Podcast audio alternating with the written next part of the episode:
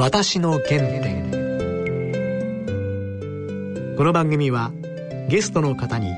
原点となる物語を語っていただく番組です。番組のご案内役は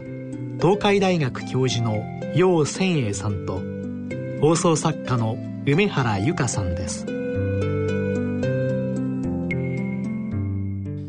皆さんご機嫌いかがですか？楊千栄です。梅原由香です今回のゲストは日本国際問題研究所客員研究員また著名な経済評論家特に中国問題の専門家でいらっしゃる津上俊也さんです。はい。それでは私の原点進めてまいります。私の原点。久しぶりお久しぶりです。いや私と津上さん同じ年ですああそうです、ね、1957年。ええ鳥年ですね。あの最初お会いしたのはもう十数年前。そうです、ね、まだ通産省の課長でいらっしゃった時ですよね。もうそんなになりますかね、うん、早いもんですね。当時の中国のあの中国語のテレビチャンネル「楽々チャイナ」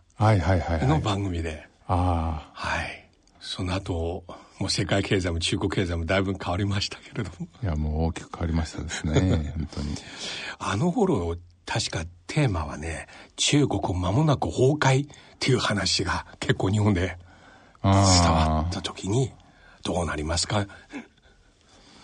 まあ私あの2003年にね、うん、えー、初めて本を書いて、うん、出したんですけれども、うん、まあ、それが中国台頭っていうことで、まあ、本の中でね、うん、えー、まあやがて、えー、中国の GDP で、えー、が日本を抜く日が来るっていうことを言ったんですけどもね、えー、まあ確かにあの本を出した頃にはそういう見方というのはあんまり多数ではなかったですね。うんうん、同じ本の中でね、うん、えーまあ、そうやって中国の今後の経済成長に伴ってね、えー、中国の観光客がですね、うんうん、たくさん日本に来るっていう時代もやがて来るっていうふうに言ったらですね、えー、まあ当時その、えー、中国から来るあの人っていうとなんかこうその不法滞在だとか、はいはい、外国人犯罪だとかなんかそういうネガティブなイメージで見る人が多かったんでね、はい。えー、まあそうやって大勢の中国の観光客がって言ったらなんかこう治安問題とかどう考えてんですかねこの人はみたいな 悪口を言われたこともありましたけども。来たらみんな帰れないだろうと全員オーバーステイでそうそうそう、うん、でもね、えー、去年はとうとう800万人を超える中国の観光客が来てくれたようで、はいえー、いやまあそれを考えると本当に随分時間が経ったなという気がしますよね。今現在、はい、米中関係はまた大変緊迫してますが、はい、トランプ大統領はまた、この予定してる3月2日の対中関税の引き上げを、うん、もし双方の交渉が合意に近づくなら、うん、ちょっと延期してもいいよ。そのちょっと延期、うん、これどうご覧になりますか？さすがなんとかもうコロコロコロコロ変わるの、まあ心情としてる大統領だなと思いますね。あの、近く習近平主席と会うんだと発言したのは1月の末ですよ。はい。次の週にはですね、うん、えー、交渉期限の3月1日までに会うことはないだろうって言ったんですよね。はい、ひっくり返った。今回またちょっと会ってもいいみたいな。それでまた、なんというか、今度は、うん、えー、この交渉延長してもいいと。要するになんかもう言うことがコロコロコロコロ変わってるんですが、あの、私は、あの、別に、その、考えてることはコロコロ変わってるとは思いません。うん、もう去年の年末、そのアメリカの、えー、経済にちょっとね、うん、陰りが出てきて、うん、えー、その株価がドーンと下がったわけですよね。うん、もうあそこら辺から、トランプさんは、この米中貿易戦争とかの、この今の米中交渉についてはですね、もうとにかく、えー、うまくまとめてですね、えー、自分の、まあ、いわば、その、交渉の名手としてのね、はい、えー、まあ、その実績成果をですね、うん、国民にアピールすると、うん、もうそれしか頭にないっていう気がしますね。そうですね。えー、自分の支持率、あるいは自分の成果をアピールするため。うん、あの、経済が悪くなるのは困る。うん、株価が下がるのは困る。うんえー、で、しかもご自身は、えー、ロシア疑惑でまたこれから追い詰められる。うん、議会では民主党が多数を下院で占めてですね、うん、えー、壁の予算も通してくれないと。はい。いうふうな中で、やっぱりかなり苦しい状況ですよね。まあ、そういう中で、数少ないグッドニュースにするためにですね、うん、米中の交渉っていうのはこれはね、うん、えー、今までないぐらいなんというか、うん、その幅広い問題を取り上げて、中国を大きく譲歩させてと、すごいいい合意になるんだっていうことを一生懸命なんかこう、ツイートで宣伝してますよね。そうですね。でも中国は大盤振る舞いでいろいろ大豆とか買うのがアメリカ喜んでるけども、一方では中国に対するその構造改革の部分、今中国政府は全部飲むかどうか、うん、まだ分かりませんっていう読みがありますがどうご覧になりますか？そうですね。あのそもそも、うん、じゃあそういう問題について、うん、何をしたらいいんですかということについての、はい、アメリカ側のその何をしてくれこれをかにをしてくれっていうね、うん、要求内容自身がよく分かりませんよね。なるほど。なんとなくもうお前は顔からして気に食わないって言われてるようなもんで。あの、約束したことをね、うん、きちっと守るかどうかっていう、そこのなんとかな、うん、その、えー、履行状況をですね、うん、ちゃんとチェックさせてもらいたいっていうのは言ってます。で、まあ、これはまあ、その、今のアメリカが非常に強く重視してることであると思うんだけど、じゃあ、何をしたら、知財の問題についてね、よし、これで OK だと言ってもらえるんですか、っていうことを中国側がですね、アメリカに問いかけても、あんまりアメリカ側にも明確な、なんとか、あんまりアイデアがないんだろうと思うんですね。まあそういう、そのなんかこう、どうやったら妥結できるのか難しい話だから構造問題って言ってるんだと思うんですが、なるほど。えー、まあそういうふうな問題とね、うん、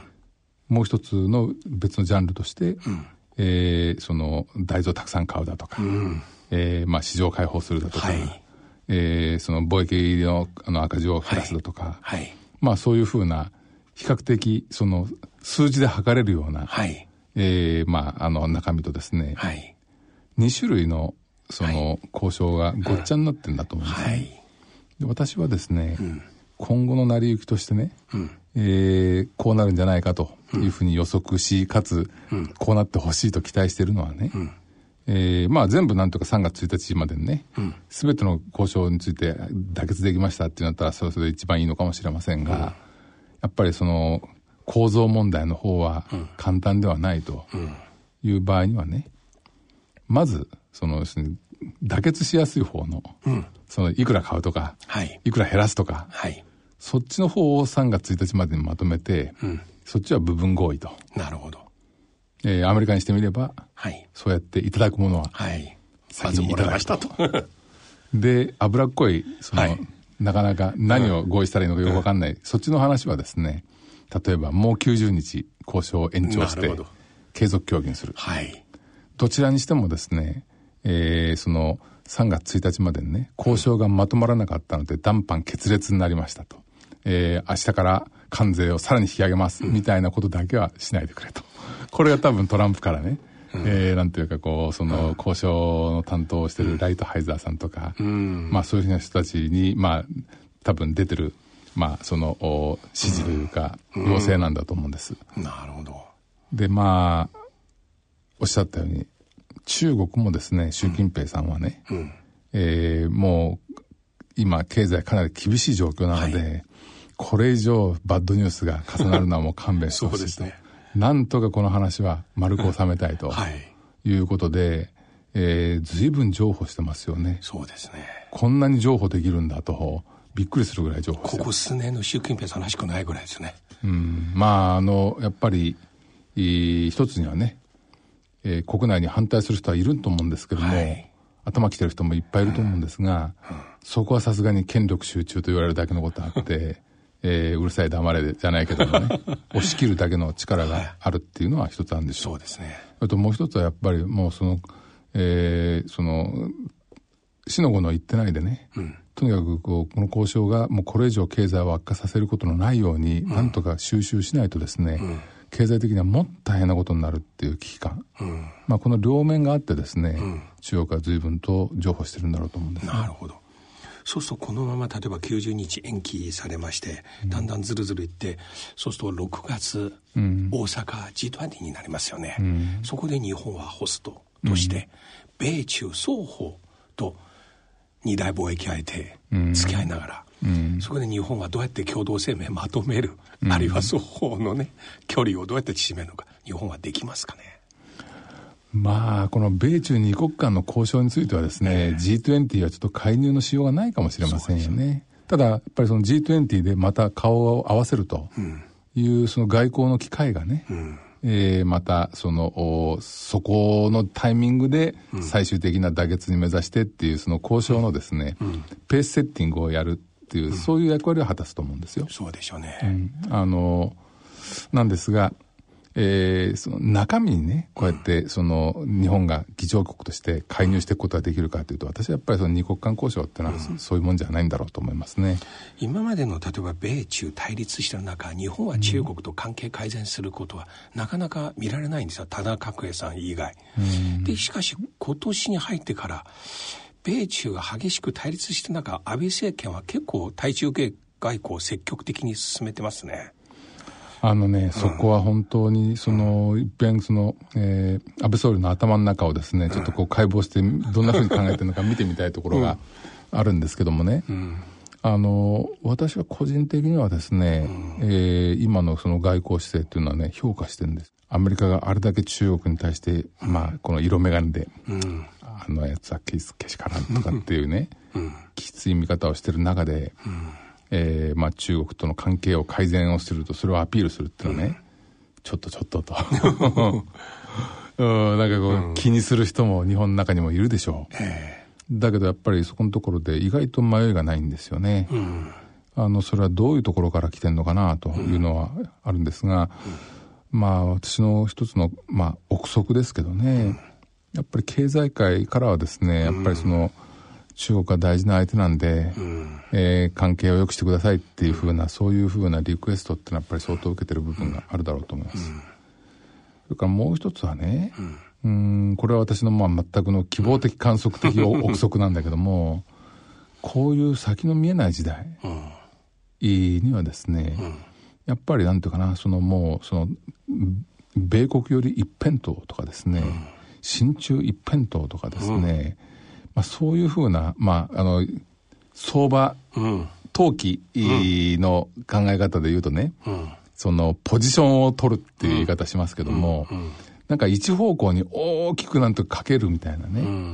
そういうのすごく危ないんだと思うんですよね。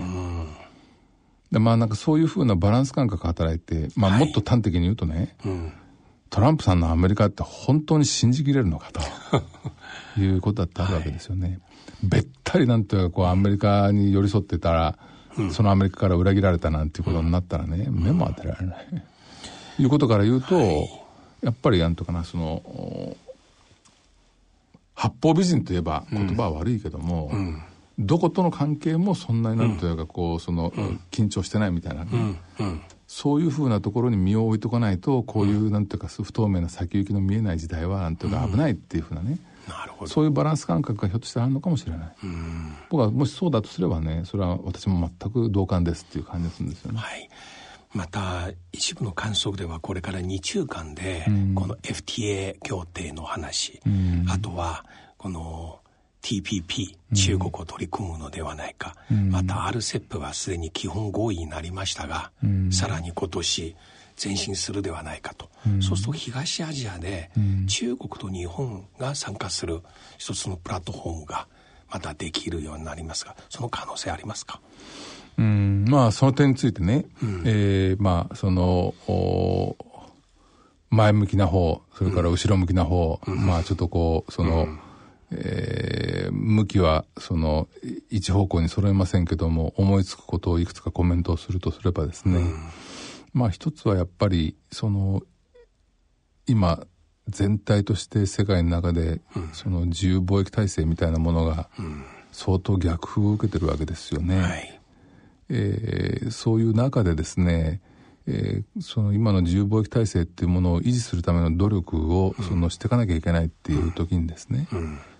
ぱりその日本はまあその TPP11 もやりましたし、うん、日 EU の EPA ってのもやりましたんですが、うん、まあ、そこに加えてアジアでもですね、かなり大きななんていうかこうその FTA みたいなものを作るっていうのはね、えー、そういうその、こういう困難な時代に自由貿易体制を守るっていう点ですごく大きな意義があるっていうのはあると思います。うん、でまあ2点目としてはね差はされながらアメリカはその北米自由貿易協定ナフタの、うん、まあ、交渉を、まあ、ちょっとやり直しというか蒸し返しというかですね、うんうん、カナダとメキシコになんていうかこうそのもっとアメリカが有利になるようにっていう、その条件改定交渉を仕掛けたわけですよね。でその結果出来上がった改定ナフタの中にですね、毒薬条項という名前のがあって、はい、えー、要はその非市場経済国、まあこれ要するに中国のことを指してるんだろうと思うんですが、えー、カナダやメキシコが非市場経済国と FTA を結ぶっていうことになった場合には、うん、えー、その他の国は、うん、この海底ナフタから脱退することができるっていうね、はい、あんたがそういうことしたら私は出てくっていうことなんだけど、うん、3人しかいませんからね。そうですね。えー、私が出てって、もう一人の人と、なんというか、こう、二国間の FTA を結び直しますっていうのはね、うん、事実上お前は出てけっていうことになるわけですよね。まあそういうふうに要するに中国と FT なんか結んだら承知しないぞという、まあ脅しがかかってるみたいな、まあ、そういう状況が入ってるんですね。プレッシャーでもなりますね。でこれをなんていうか今後、日本とアメリカの間でも TGA と言ってますが、うん、まあ FTA もどきをやるわけですよね。うん、その中でもなんていうかアメリカは持ち出すっていうふうに言ってるらしいと。うん、となると日本はなんていうかこう中国との FTA をなんていうか結ぼうするとアメリカはちょっと待ったっていう そのまああれがかかるわけですね。ただまあカナダやメキシコと違うのはね、ナフタはもう30年の歴史があるわけですよ。はい、でその30年の間にもう経済の中にそのもう国境をまたぐそのサプライチェーンみたいなものがもうがっちりできてるわけですよね。でそういうふうにもうできちゃったものに対してですね、ナフタやめるとか言うと、大変な混乱が起きるわけです。でこれはまあアメリカにとっても大変なダメージなはずだし、うん、カナダメキシコにとってもダメージなはずで、誰も得をしない話なんだけども、トランプさんはそういうものをなんというかこうぶち壊すと言ってですね、うん、カナダやメキシコを脅したわけですよね。はい、ただ日本とアメリカの間って FTA ないので、うん、もしあの中国と FTA なんか結んだら俺はなんかその、日本との FTA なんかもう交渉破棄してもうその、えー、やめちゃうからなって言うとですね、日本はもともとアメリカとはあんまり FTA 今結びたくないので、もうこんな交渉やめだって言われるとラッキーっていうかもしれないと。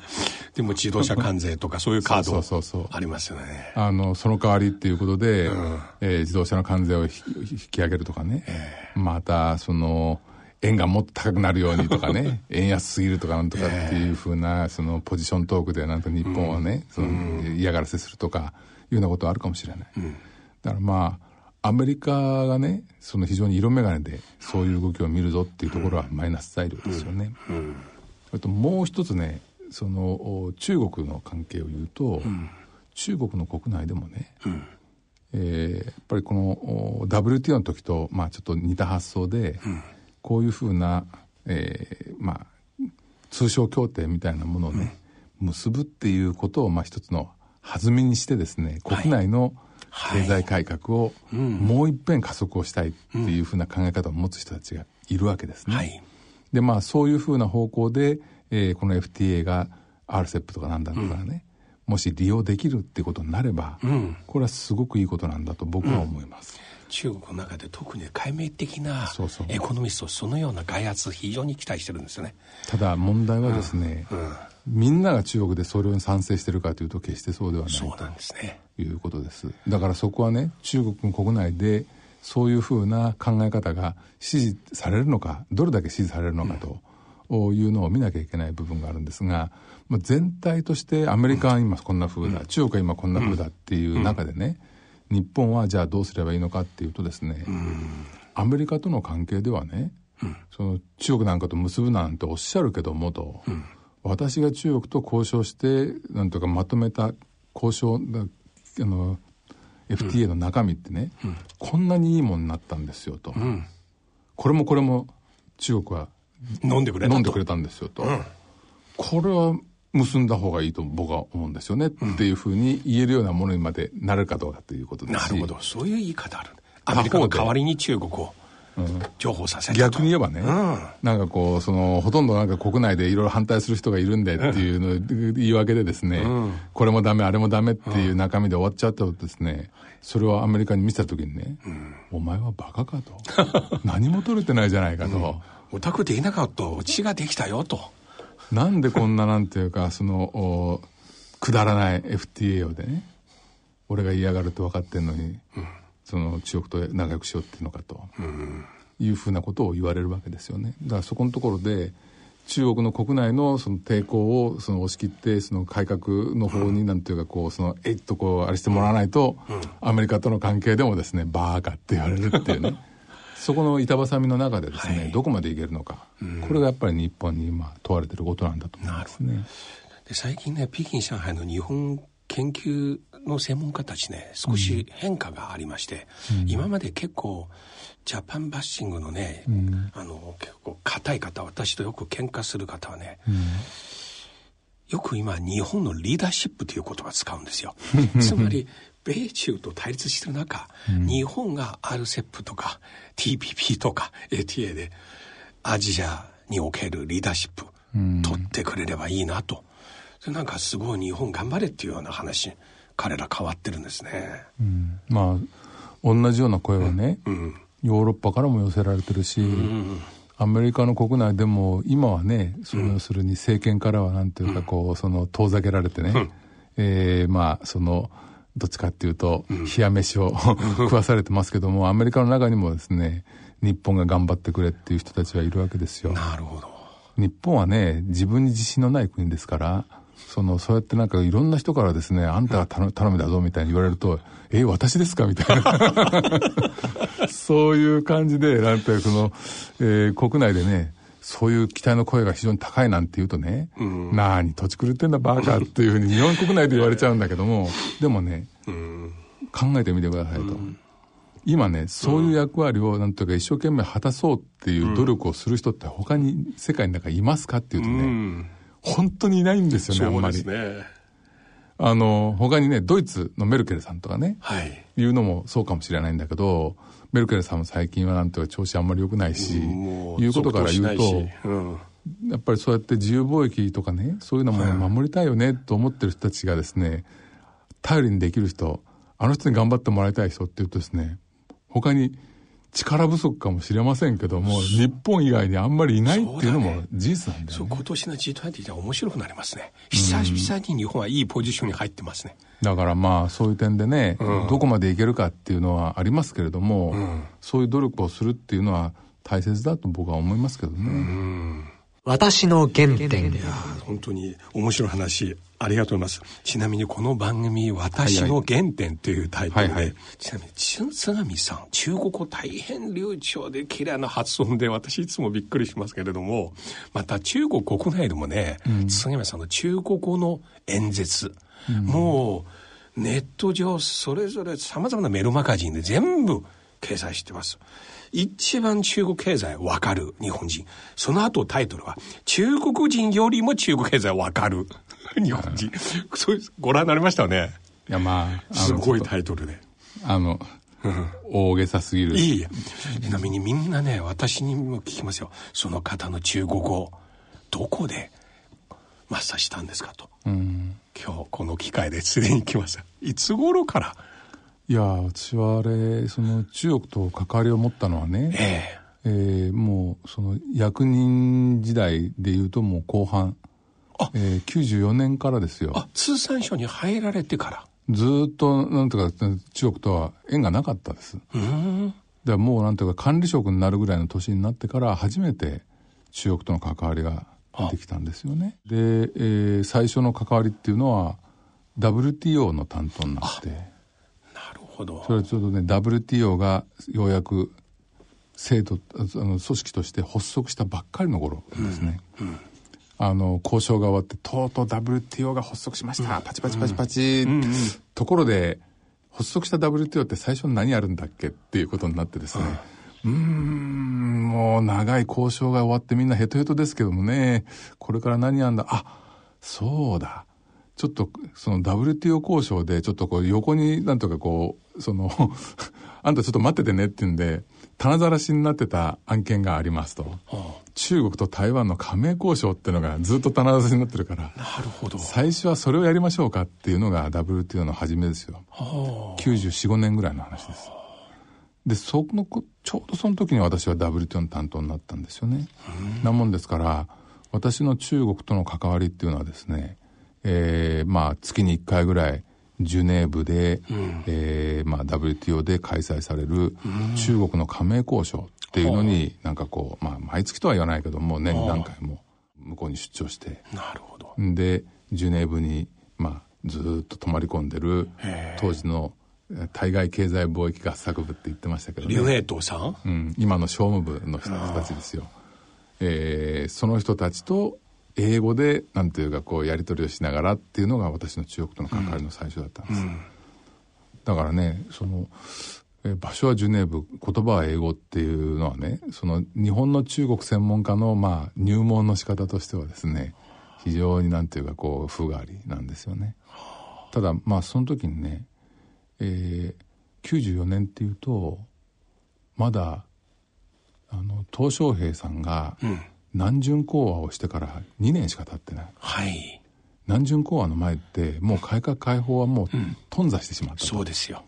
もうそのまたちょっとこう保守的な方向にね、はい、はい、戻って、うん、えー、その改革開放とかねもうそんななんかとんでもないみたいなね、うん、逆ブレした時代だったんですよね。でそれをまあ92年に鄧小平さんが南巡講和っていう方向で、冗談じゃないもう一遍改革開放だっていうふうに大きく方向付けをして、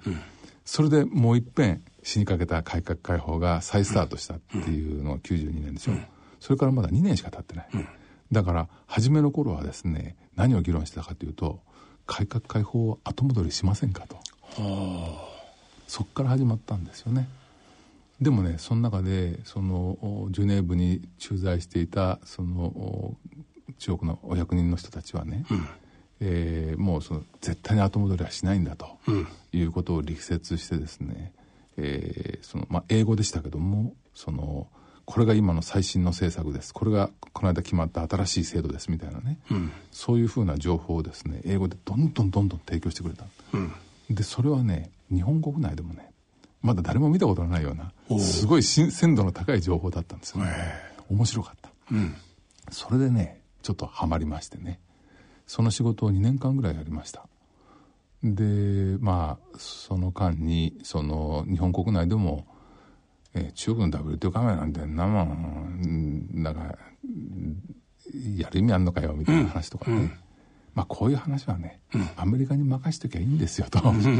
でアメリカが OK って言ったら日本もはいはいっていうね、はい、別に日本がねちょろまかちょろまかする必要はないと、はい、いう意見もすごく強かった、はい、ですがえー、まあそうは言ってらんないよねと。隣の国ですからね、はい、日本には日本のなんていうか立ちぶりがあるということで、うん、だんだんだんだんその、えー、この WTO 加盟に日本が頑張るっていうこと加盟促進という観点から頑張るっていうことに対して霞が関の中でも賛同する人が増えていったんですね。うんまあそうやってね、一生懸命なんていうか、その面白がってその WTO 加盟の話に取り組んでるのを見てですね、上司が、